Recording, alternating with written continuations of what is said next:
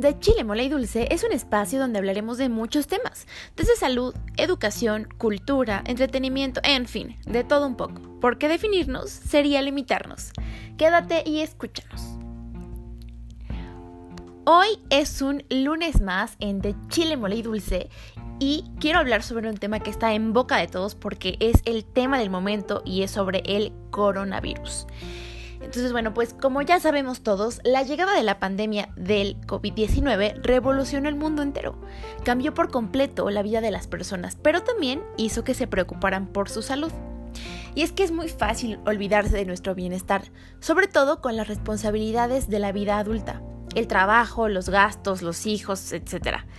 De hecho, y no me lo van a negar, la mayoría de las veces, ya sea por falta de tiempo o atención, no vamos al doctor a menos que algo nos duela me ha pasado a mí y yo creo que a la mayoría de personas nos pasa y hay que reconocerlo. Pero bueno, pues este virus de origen chino ha cobrado la vida de cientos de miles de personas a nivel mundial, por las características que posee, como su fácil transmisión. Hablando de México, por ejemplo, el impacto fue muy fuerte y todavía seguimos en la etapa denominada el pico, que ya no es pico, pero bueno, porque los contagios aumentan cada día y la situación es grave. Creo que es sumamente importante cuidarnos, acatar las normas de seguridad y en medida de lo posible quedarnos en casa. Pero, ¿qué pasa con otras enfermedades igual de letales? ¿Por qué nos da mucho miedo el coronavirus mientras que la obesidad o la diabetes no? Quizás es porque no nos mata tan rápido, y digo entre comillas, y literalmente estoy haciendo comillas con mis dedos aunque ustedes no me puedan ver. O porque quizás no son contagiosas. En estos últimos días, créanme que me he puesto a pensar en que sí, que la enfermedad del momento es el coronavirus y todos estamos alerta. Pero hay otras que siempre han estado ahí y a las que les quitamos importancia porque no son tan peligrosas. Al menos no en primera instancia. Y es que en este punto de la pandemia yo creo que ya los contagiados pasaron de ser simples números a ser personas que conocemos, a ser vecinos, a ser familiares, a ser amigos, a ser personas de nuestro entorno que ya podemos ponerles cara a esos contagios. Y si ustedes se ponen a analizar, ¿cuántas personas de esas tienen alguna enfermedad crónica? padecen obesidad, diabetes, algún problema con la hipertensión, em, tienen sus niveles de colesterol alto, no llevan una vida saludable, quizás tienen problemas con las vías respiratorias. En general, en nuestro país hay muchísimos casos de estas enfermedades. Yo pienso que no deberíamos preocuparnos solo por el coronavirus. Basta con checar las cifras, ¿eh? Y miren, según un comunicado emitido en la página del Gobierno de México en abril de 2019, en la, en la sección del ISTE, nuestro país ocupa el primer lugar en obesidad en adultos y sexto lugar en obesidad infantil en toda Latinoamérica.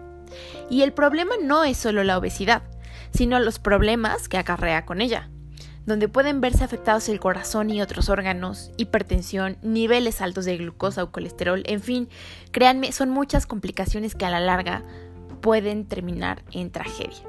Las estadísticas no mienten, no estoy exagerando, se los juro, son de las principales causas de decesos. En el 2018 murieron 149.368 personas por enfermedades del corazón, equivalentes a 400 10 personas al día. Al día, imagínense.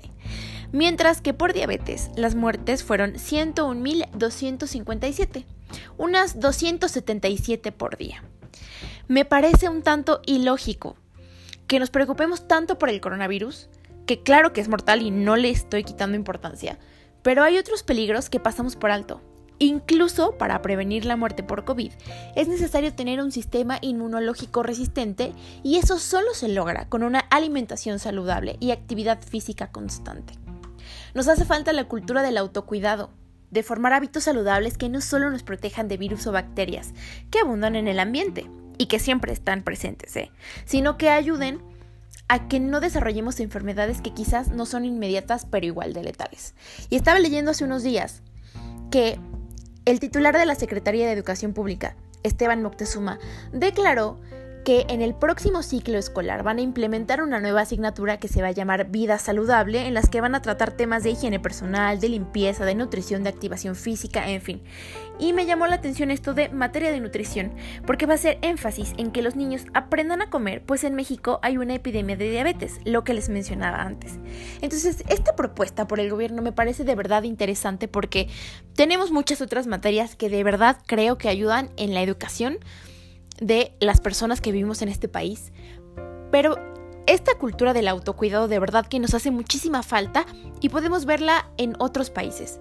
Yo creo que es una excelente maniobra de parte del gobierno y hasta creo que se tardaron. Ahora, una cosa es que nos las den en las escuelas y otra cosa es que nosotros sepamos seguirla, no solo en las aulas, sino también en casa. Que de verdad fomentemos esta cultura, que nos hagamos de hábitos saludables. Eso ya es tarea de la sociedad. Yo creo que tenemos un buen camino por delante. Hay que seguir cuidándonos, tomando nuestras medidas y bueno, pues recuerden que somos lo que elegimos ser. Espero que tengan un excelente día y nos vemos el próximo lunes.